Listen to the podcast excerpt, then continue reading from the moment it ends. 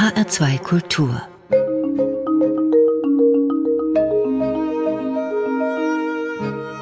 Doppelkopf Heute am Tisch mit Olaf Schmidt. Gastgeber ist Andreas Bomber. Morgen, Herr Schmidt, beginnen die Kasseler Musiktage, die Sie seit 2016 leiten. Sie möchten, haben Sie mal irgendwo gesagt, die Ohren zum Staunen bringen, Herr Schmidt. Wie und unter welchem Motto? Die Ohren zum Staunen bringen ist natürlich auch ein bisschen der Versuch, dass wir mit unseren Sinnen spielen können. Ich denke, dass wir mit den Augen auch hören, dass wir auch mit den Ohren sehen und dass wir vor allem Musik oder Kunst insgesamt mit allen Sinnen wahrnehmen, auch wenn in verschiedenen Gattungen ein Sinn besonders dominiert. Dass ich im Museum besonders schaue, dass ich in einem Konzert besonders höre. Aber ich glaube, dass wir auch mit unseren Ohren dieses Staunen erleben können, wobei ja Staunen etwas ist, was immer mit dem Sehen verbunden ist. Aber mhm. wir können, glaube ich, auch mit den Ohren staunen. Und ich denke, was wir alle mögen, ist überrascht zu werden, etwas Besonderes zu erleben, etwas, was uns neugierig macht, etwas, was wir uns nicht vorstellen können. Und so war das ein bisschen gedacht. Das könnte ja fast eine Reaktion auf Corona sein. Das war ja im letzten Jahr das große Thema. Niemand konnte auftreten von Seiten der Künstler. Das Publikum konnte nicht in die Säle. Also machen wir es über das Medium Bild, das Fernsehen, die Streamings und alles das, wo man Musik ja auch sehen kann. Aber das ist, glaube ich, eine Erkenntnis. Live hören und die Musiker live auf der Bühne zu sehen, ist doch besser. Das Live-Erlebnis ist, glaube ich, immer einzigartig und das ist das Tolle, warum wir auch immer wieder Musik, darstellende Künste live erleben wollen. Warum ich dennoch sehr glücklich bin, dass wir diese vielen digitalen Möglichkeiten auch weiterentwickeln konnten im vergangenen Jahr, ist einfach, dass wir ein paar neue Dinge ausprobieren konnten, dass wir Dinge trotzdem stattfinden lassen konnten. Aber das Live-Erlebnis wird und kann es nicht ersetzen. Aber wir arbeiten an hybriden Formaten, wir arbeiten an, an neuen Ideen und da haben wir sicher auch aus Corona alle viel mitgenommen ja. und das wird uns verändern. Was meinen Sie? Was bleibt von diesen neu entwickelten Formaten, bevor wir dann auf die Kasseler Musiktage zu sprechen kommen, die ja jetzt am Wochenende stattfinden? Was wird bleiben? Ich kann natürlich kein Prophet sein und möchte das auch nicht, aber ich denke, dass die Dinge bleiben, wo etwas in einen kreativen, in einen überraschenden Austausch tritt. Ich nenne einfach als Beispiel die Eröffnungspremiere am Staatstheater Kassel, wo gerade der Wozzeck zu erleben war, wo ich sagen muss, das war wirklich hybrides Musiktheater, weil ich das Live-Erlebnis einer Oper hatte, aber gleichzeitig einiges gar nicht live sehen konnte, weil der Blick verstellt war. Aber genau diese spannenden Formen, wo auch unsere Sinne eben in ein Spiel gebracht werden und ich am Ende gar nicht mehr weiß, singt er jetzt live, sehe ich den jetzt live? Also ich glaube, dass diese hybriden Vermischungen bleiben werden und sich weiterentwickeln werden. An die rein digitalen Formate, die toll sind, die uns unglaublich viel geholfen haben, die immer wieder auch gerne ja, gesehen werden, gehört werden, glaube ich auch. Allerdings denke ich, sie werden das Live-Erlebnis nie ersetzen können. Ich frage noch mal weiter, weil es so interessant ist. Das Streaming, das ist ein abgelichtetes, abgefilmtes Konzert oder wie immer man das nennen will. Es ist ein Konzert und da stehen Kameras, nehmen das auf und senden es. Nun kann man ja sich auch vorstellen, dass es mehr gibt, dass die Inszenierung eines Konzerts, die Performance, wie man so schön sagt, ja von vornherein einplant, dass da ein Bild dabei ist. An welchem Punkt sind wir?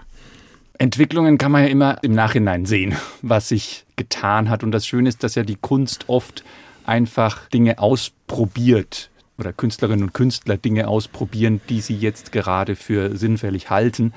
Und ich weiß nicht, ob wir uns wirklich an einem Prozess, wir befinden uns in einem Prozess, aber wo wir, wir ganz klare Punkte immer sagen können, da sind wir gerade und da wollen wir hin. Sondern das Schöne ist, dass wir Dinge ausprobieren und sehen, ob sie funktionieren, wie sie funktionieren, wie sie vom Publikum wahrgenommen und angenommen werden. Insofern, das Streaming ist sehr, sehr gut, um Eindrücke zu verschaffen, um die Dinge zu ersetzen, die wir im vergangenen Jahr so mhm. schmerzhaft vermisst haben, die auch viel, glaube ich, an anderen Orten, wo es vielleicht die Live-Konzerte nicht so gibt, wie auch in vielen anderen Ländern auf der Welt. Wir sind ja hier in einem sehr privilegierten Status auch, dass da das abgefilmte, gestreamte sehr, sehr gut funktionieren kann. Was ich künstlerisch besonders interessant finde, sind eben die hybriden Formate, wo wir überlegen, wie können wir das miteinander verbinden. Und ich denke, wir können und müssen eigentlich viel mehr im digitalen Raum auch etwas Eigenes überlegen für diese Herausforderungen. Kommen wir mal zu den Kasseler Musiktagen, die jetzt am Wochenende stattfinden, morgen beginnen. Die haben ein Motto, das besteht aus zwei Worten, die heißen Spielst du? Nee, es ist eine Frage. Spielst du? Fragezeichen. Was haben Sie vor? Wir haben seit 2016 jedes Jahr eine Frage gestellt, die ja quasi im IKEA-Deutsch formuliert war. Ich wollte das so jetzt nicht sagen, aber das ist ja, oder lebst du noch oder schon oder so ähnlich klingt es ja. Ne? Genau, und ja. äh, ich gebe zu, dass es natürlich diese sehr direkte Ansprache hat. Es ist ein bisschen der Versuch, das, was uns, glaube ich, in so einem künstlerischen Moment vor allem reizt, ein bisschen nochmal in einen, ja, Frage- und Antwortprozess für einen selbst, aber auch im Austausch mit anderen zu bringen. Sie haben eingangs die Ohren zum Staunen bringen zitiert. Das Motto 2016 hieß Staunst du? Also es ist die Frage, was passiert auch mit uns, wenn wir in einem Konzert uns befinden und wie können wir da über ja auch unsere eigene Wahrnehmung noch ein bisschen anders nachdenken. Das Spielen ist ja ein Wort, das wir in unserer Sprache einerseits sehr vielfältig und gleichzeitig auch wieder sehr eingeschränkt benutzen. Also es gibt den Musikpädagogen aus Freiburg, Andreas Dörne, der die wunderbare Frage gestellt hat, warum spielen wir so wenig, ja. wenn wir Musik machen? Das sind ja auch Wortspiele. Ja, wir spielen doch ein Instrument, oder? Wir spielen ein Instrument und gleichzeitig ist ja das Spielen etwas, was wir eigentlich aus unserer Erwachsenenperspektive immer den Kindern vorbehalten. Oder wir haben sehr klar begrenzte Räume, in denen wir Erwachsenen uns das Spielen erlauben. Also wenn wir jetzt auf den Tennisplatz gehen oder auf den Fußballplatz gehen, dann erlauben wir uns das Spielen. Oder wenn ich mich jetzt vor den Computer setze und irgendwie mhm. ein, ein Game zocke, dann erlauben wir uns das Spielen. Das sind dann aber sehr klar definierte Räume. Was Andreas Dörne und natürlich auch viele andere ähm, Spielforscher seit vielen Jahrzehnten ja auch versuchen, ein bisschen herauszufinden, ist, ob nicht ein spielerischer Ansatz etwas ist, was erstens eine große Ernsthaftigkeit auch haben kann und zweitens etwas ist, was uns auch im Alltag viel mehr leiten sollte, weil es uns auf andere Arten zu denken bringt, weil es uns auf andere Ideen schlicht und ergreifend bringt, die wir auch für unseren Alltag benutzen können. Und mhm. das Motto stand ehrlich gesagt schon vor Corona in meinem Kopf äh, fest für dieses Jahr. Aber es hat jetzt eine brisante Aktualität bekommen, weil ich denke, dass wir genau durch diese Pandemie auch die Erfahrung gemacht haben, dass unsere gewohnten Wege an bestimmte Dinge heranzugehen gar nicht mehr so funktionieren. Aber wenn wir durch etwas Spielerisches, etwas ausprobieren, wo wir vielleicht auch noch gar nicht wissen, wo es genau enden wird, dann mhm. finden wir möglicherweise auch einen Weg, mit bestimmten Dingen in unserem Alltag umzugehen. Aber es gibt natürlich viel Spiel im Alltag, wenn man jetzt mal so angeregt darüber nachdenkt. Also die Menschen, die an der Börse zum Beispiel ihr Geld verdienen, die spielen halt mit Echtgeld und nicht in Computerspiel. Oder wenn man mal auf der Straße geht und irgendwelche Figuren vielleicht geht, weil, weil die Platten oder die Steine so sind, dass man irgendwie mal links und rechts so Slalom. Es gibt viele Dinge, wo man sagt, das ist eigentlich wie so ein Ausbruch aus der Ernsthaftigkeit des Lebens mal in so eine Sphäre, in so eine Region, wo man nicht weiß, was rauskommt, aber wo man trotzdem auf dem Boden stehen bleibt. Aber es ist interessant, dass Sie genau jetzt gerade diese Opposition schon auch benannt ja. haben. Mhm. Also man bricht aus der Ernsthaftigkeit aus. Das Spiel hat natürlich auch etwas Lustvolles, etwas auch Humorvolles, aber das Spiel hat doch etwas zutiefst Ernsthaftes. Gerade Kinder natürlich, wenn wir sie beim Spielen beobachten, würden das unglaublich ernsthaft sehen, aber auch, ja, bis hin zum Profisport, wie auch immer, das ja, hat eine ja. sehr ernsthafte Komponente. Aber ich glaube, wenn wir uns erlauben, dass diese Ebenen sich miteinander vermischen und in ein lustvolles Spiel geraten, dann wird es besonders interessant. Jetzt haben wir die erste Musik, Olaf Schmidt ernsthaft und lustvoll und humorvoll. Das passt vielleicht auf dieses Stück, diesen Satz aus äh, der dritten Sinfonie von Gustav Mahler. Der fünfte Satz heißt lustig und keck im Ausdruck, aber sehr ernsthafte Musik. Das ist eine Aufnahme mit Eliahu Inbal, dem damaligen Leiter des damals Radio-Sinfonieorchester Frankfurt heißenden Orchesters des Hessischen Rundfunks. Man könnte so schön sagen, eine ältere Aufnahme. Warum haben Sie diese Interpretation sich ausgesucht? Ich habe sie ausgesucht. Einerseits, weil ich als Student in Frankfurt Eliahu Inbal und das RSO Frankfurt, das damals noch so hieß und noch nicht HR Sinfonieorchester, während meines Studiums sehr, sehr oft äh, gehört habe. Da kam er als Ehrendirigent sozusagen immer wieder auch zurück. Ich habe sie aber natürlich auch ausgesucht, weil das HR Sinfonieorchester ein ganz wichtiger Partner seit vielen Jahrzehnten der Kasseler Musiktage ist. Es gibt ja eine sehr intensive Verbindung des Hessischen Rundfunks insgesamt und der Kasseler Musiktage. Deswegen war es mir wichtig, diese Aufnahme, gerade auch mit der großen Malertradition, die dieses Orchester eben auch hat, äh, auch mit Eliao Inbal, diese Aufnahme auszuwählen.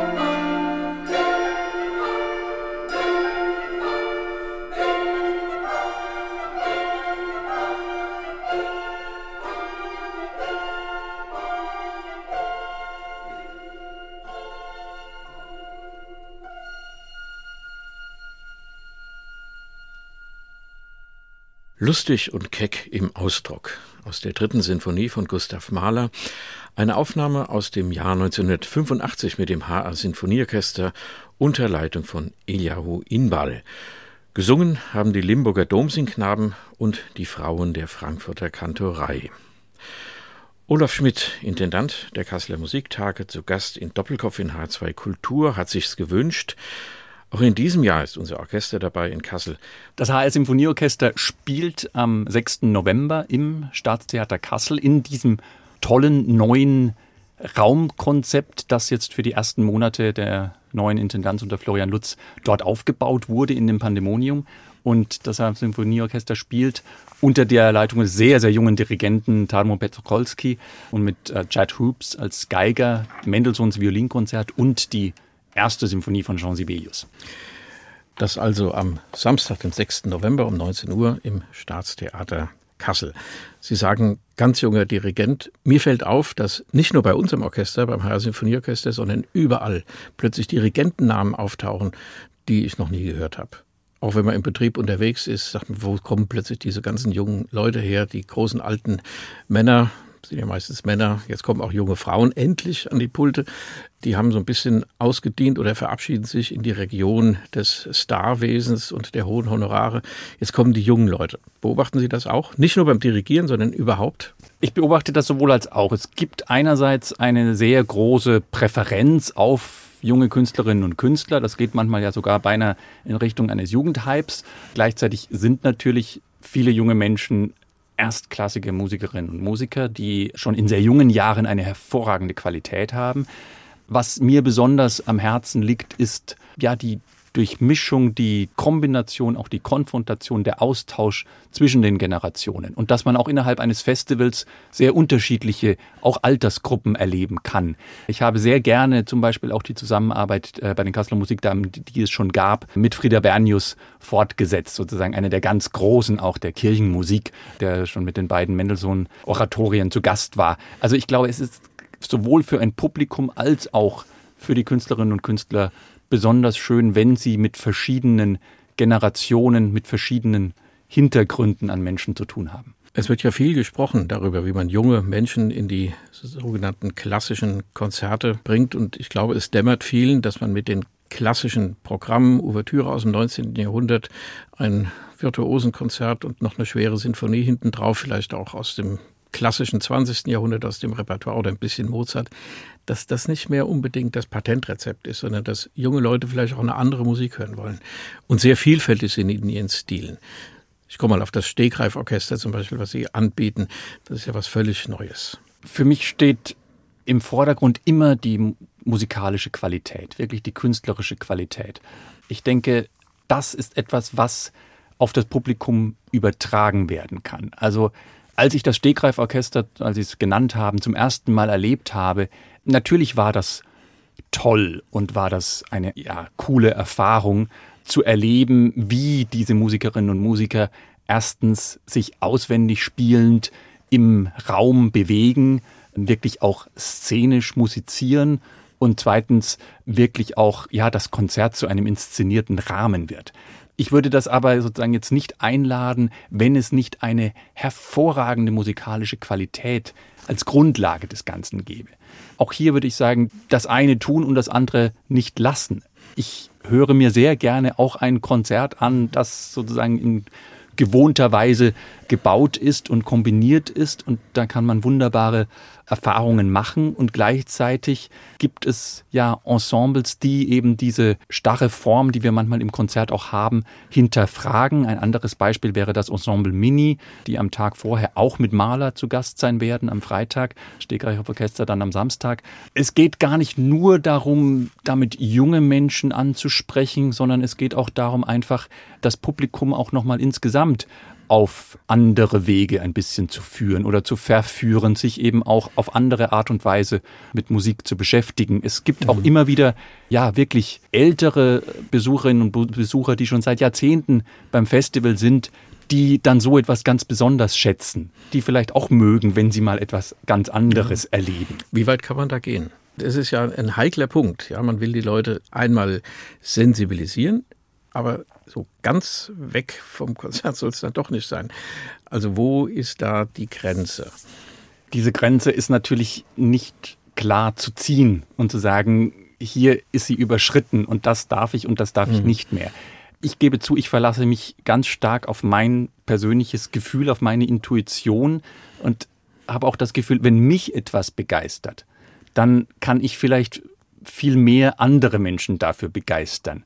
Wenn ich jetzt das Gefühl habe, ja, das ist jetzt gerade angesagt und wir müssen ja auch ein paar andere Formate anbieten, also denken wir uns etwas aus und bieten etwas an, wovon ich vielleicht selber nicht hundertprozentig überzeugt bin, das würde ich nicht tun weil ich dann auch gar nicht das Gefühl habe, dass ich andere dafür begeistern kann. Also ich denke, wenn, wenn es Musikerinnen und Musiker gibt, die so begeisternd musizieren, dass da ein Funke überspringt, wie es zum Beispiel beim Stegreiforchester mhm. der Fall ist, wie es aber auch bei einem Ensemble ist, die ich in den vergangenen Jahren mehrmals zu Gast hatte, äh, Spark, die klassische Band, dann habe ich das Gefühl, dass sich da ein Publikum sehr gerne auf andere Pfade führen lässt mhm. und gar nicht überlegt, ist das jetzt noch möglich, ist das jetzt noch erlaubt, was passiert hier gerade mit der Musik und was passiert mit mir, sondern sich dem freudig, offen und neugierig ja. widmet.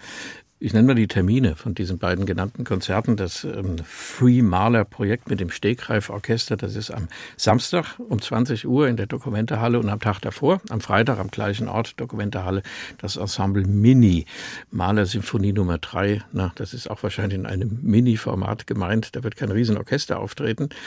Und dann dazu gibt es den Freigeistchor. Der Name gefällt mir. Was verbirgt sich dahinter? Dahinter verbirgt sich erstmal die Initiative des britischen Dirigenten Jules Gale, der seit über zehn Jahren mit die besten Musikerinnen und Musiker aus, aus den Top-Orchestern ähm, im deutschsprachigen Raum um sich schart und ja, große Repertoirewerke, aber auch teilweise neue Stücke aufzuführen in einem Rahmen, der ja nun in Corona-Zeiten beinahe mhm. wirklich eine auch wieder brisante Aktualität erfahren hat, aber in einem Rahmen aufzuführen, wo ich diese Werke wirklich auch in einem kammermusikalischen Geist plötzlich erleben kann. Er hat sich ein bisschen leiten lassen von dem, was Arnold Schönberg am Beginn des 20. Jahrhunderts angeleitet hat, nämlich den Verein für musikalische Privataufführungen, wie der nannte. Diese Art und Weise, auch mit den sehr großen symphonischen Werken umzugehen, die ist unglaublich bereichernd, weil man die Werke auch nochmal anders entdeckt und wenn man sie nicht kennt in ihrer ursprünglichen Weise, dann entdeckt man sie auf ganz andere Weise neu. Ich habe sie gerade auch in der Berliner Philharmonie im Rahmen des Musikfests erlebt, wo sie Strawinski gespielt haben. Und es war wirklich eine ganz große Entdeckung, Strawinski und Bartok auf diese Art und Weise zu hören. Wir spielen Mahlers Symphonie wirklich mit 17 Musikerinnen und Musikern. Wir haben ein Solistenchor, das ist dieser Freigeistchor aus sechs Damen und die von Mahler vorgeschriebenen Kinder, die mit dabei singen, singen nun wirklich auch einige Kinder aus dem Kinderchor des Staatstheaters Kassel mit, was ich ganz wunderbar sind, natürlich auch mit einer Mezzosopranistin Catriona Morrison. Also ich glaube, dass man hier diese große, opulente und überwältigende Symphonie nochmal auf ganz besondere Art und Weise hören wird, auch an einem besonderen Ort, nämlich in der Dokumentarhalle. Ja. Äh, und das ist für mich auch immer wichtig, wie erklingt Musik in welchen Räumen. Das gehört zusammen. Wir lassen uns jetzt mal mitreißen von einer Konzertaufnahme von den Kasseler Musiktagen 2017. Da geht es um Johann Sebastian Bach, ein Satz aus einer seiner Triosonaten für Orgel, transkribiert und gespielt hier von Avi Avital, Matthew Barley und Manu Delago.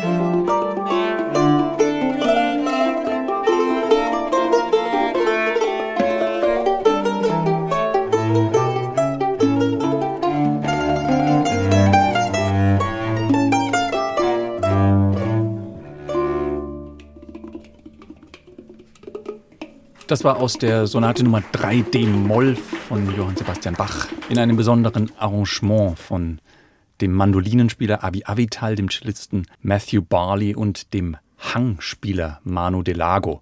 Ein Arrangement, das angefertigt wurde, wirklich spontan für ein Konzert bei den Kassler Musiktagen 2017 ein sogenanntes Überraschungskonzert, wo Matthew Barley, der sozusagen als Cellist auch den Anstoß zu dieser Idee gab, mit diesen beiden Musikern das Projekt in Kassel mhm. letztlich erarbeitet hat.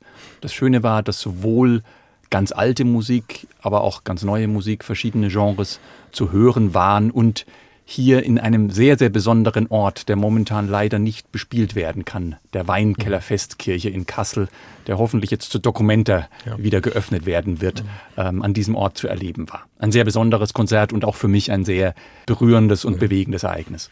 Mit Johann Sebastian Bach kommen wir an den Ursprung der Kasseler Musiktage. Dieses Musikfest, Festival wird im Jahre 2023 seinen 90. Geburtstag feiern da gibt es vielleicht auch ein Dinner for One, der 90. Geburtstag. Die Kasseler Musiktage haben eine lange, große Tradition, eines der ältesten deutschen Musikfestivals. Es war im Ursprung eine Art ähm, Ausstellungsmesse, also Musikausstellung des Verlags Bärenreiter, der in Kassel saß und heute immer noch sitzt die zum Beispiel auch die Bach-Gesamtausgabe im Druck herausgebracht haben und für die damalige Zeit auch eine ganz neue Musik im Angebot hatten keine lange Tradition und Hausmusik, der erste Schwung der Barockbewegung, der alten Musik. Spielt diese Tradition heute für die Kasseler Musiktage noch eine Rolle?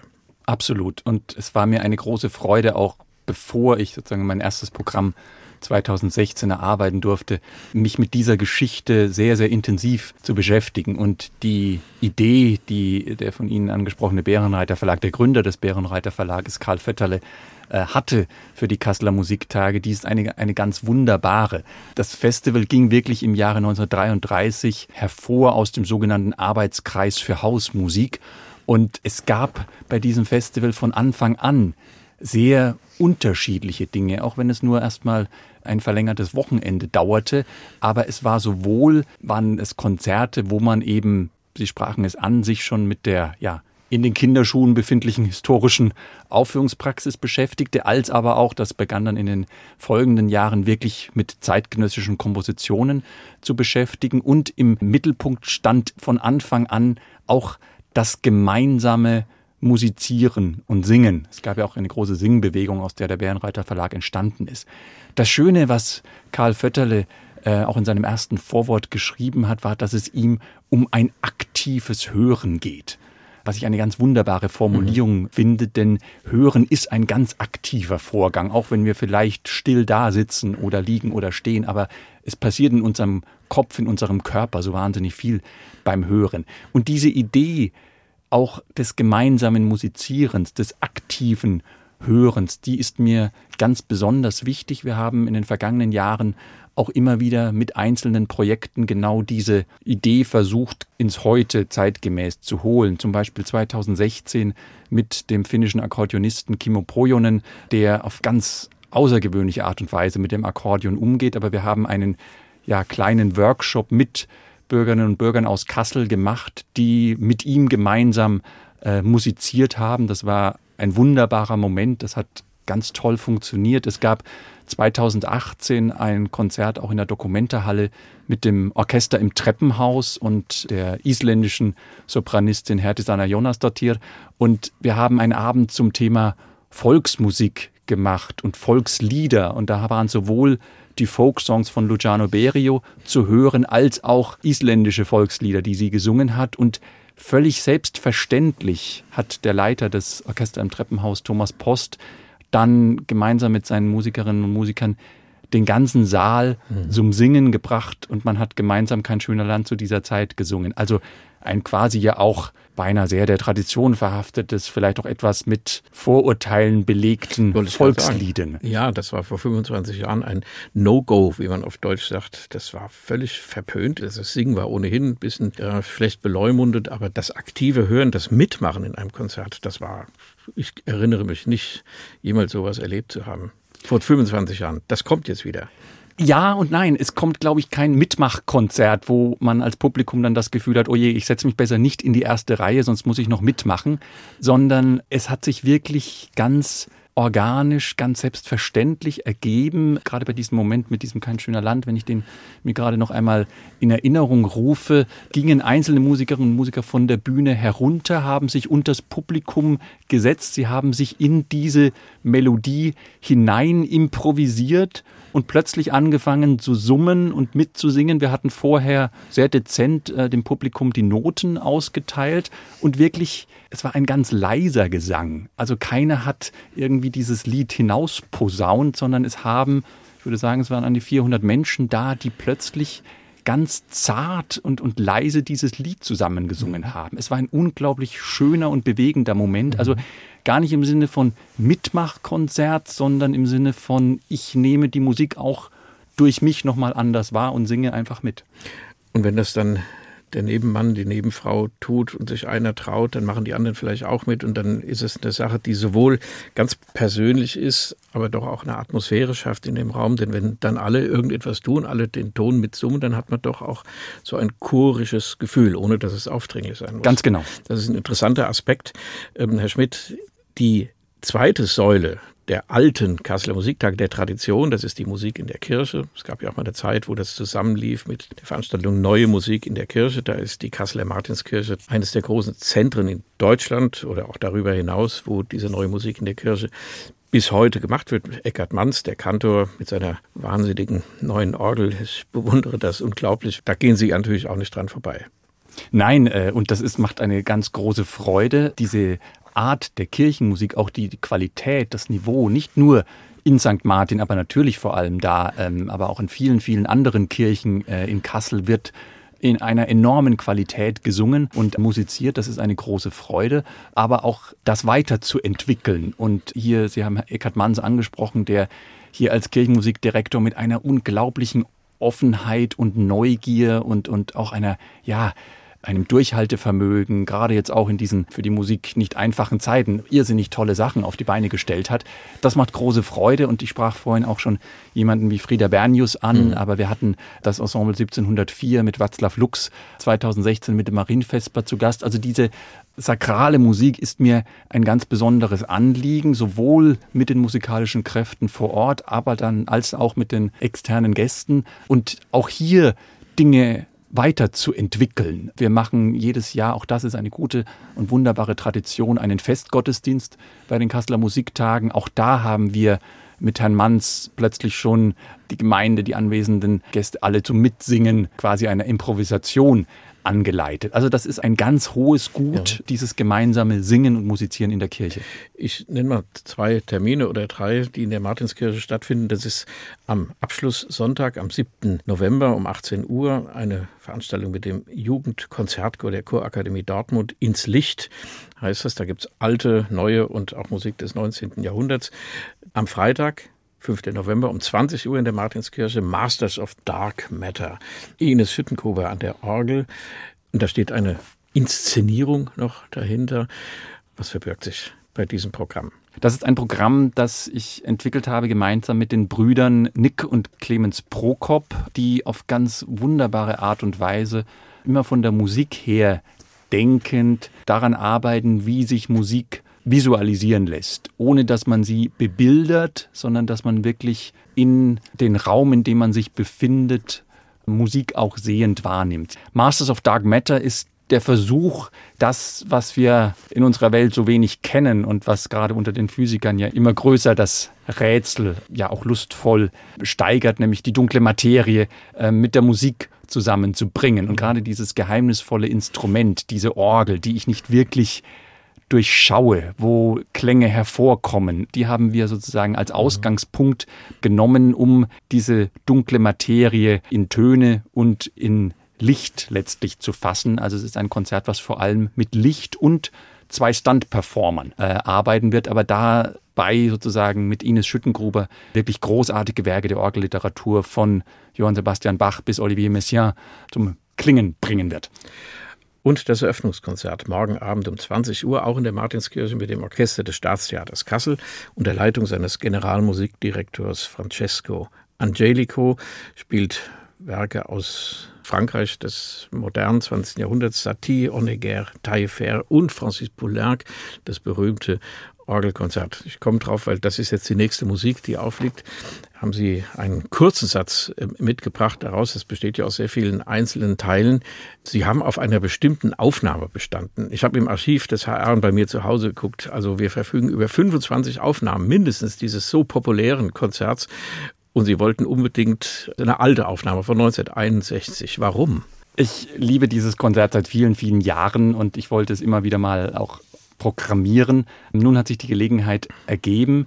Ich wollte diese Aufnahme wählen, weil genau in diesem Konzert einerseits das Verspielte, was auch bei Francis Poulenc in seinem gesamten Werk immer wieder zu hören ist, ganz besonders zur Geltung kommt und diese Mischung, die wir eigentlich beinahe als für nicht möglich erachten würden, nämlich dass ja etwas Erhabenes, ein großer, auch geistlicher Anspruch, den Poulenc ja auch selber in seinem Werk, er hat wunderbare geistliche Musik geschrieben, zusammenkommen mit einem unglaublich humorvollen, witzigen, auch ein bisschen augenzwinkernden, fast schlitzohrigen Komponieren, Musizieren an der Orgel. Und das kommt in dieser alten Aufnahme von Charles Munch von 1961 ganz besonders zur Geltung, weil in diesem sehr kurzen sehr witzigen Satz die Orgel eigentlich wirklich beinahe wie eine Drehorgel klingt. Und das war mir ein, ein besonderes Anliegen, hier geltend zu machen.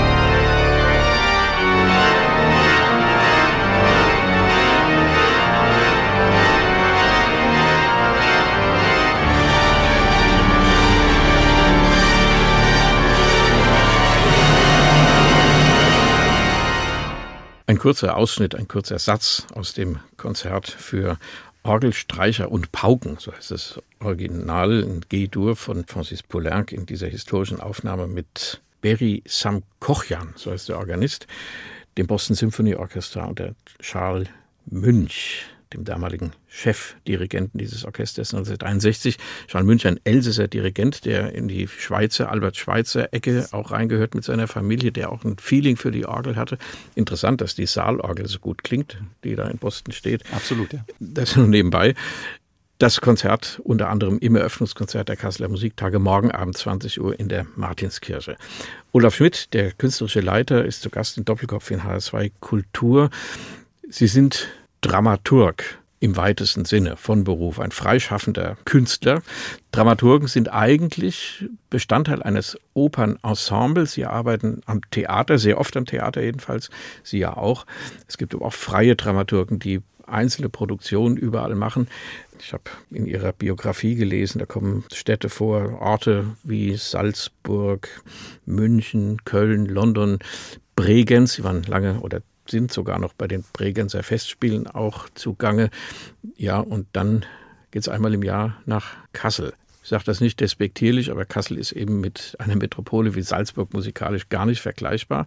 Also das ist vor allem das Spannende, die verschiedenen Eindrücke aus verschiedenen Orten zusammenzuführen. Ich komme viel, viel häufiger nach Kassel als einmal im Jahr. Das ja, ist mir auch ein ganz besonderes Aber da werden Sie sichtbar fürs Publikum. Ja, vielleicht werde ich auch ab und zu mal ein bisschen vorher schon sichtbar, wenn ich mit den Menschen dort in Austausch trete, was mir ganz besonders wichtig ist, auch bei eben den im vergangenen Jahr von uns allen schmerzhaft vermissten gesellschaftlichen Anlässen ähm, ist mir ganz wichtig, auch die Menschen vor Ort kennenzulernen, mit ihnen in Austausch zu treten und auch ihre Bedürfnisse, ihre Ideen, aber natürlich auch ähm, eben die wirklich künstlerisch arbeitenden Menschen dort kennenzulernen und mit ihnen zu arbeiten.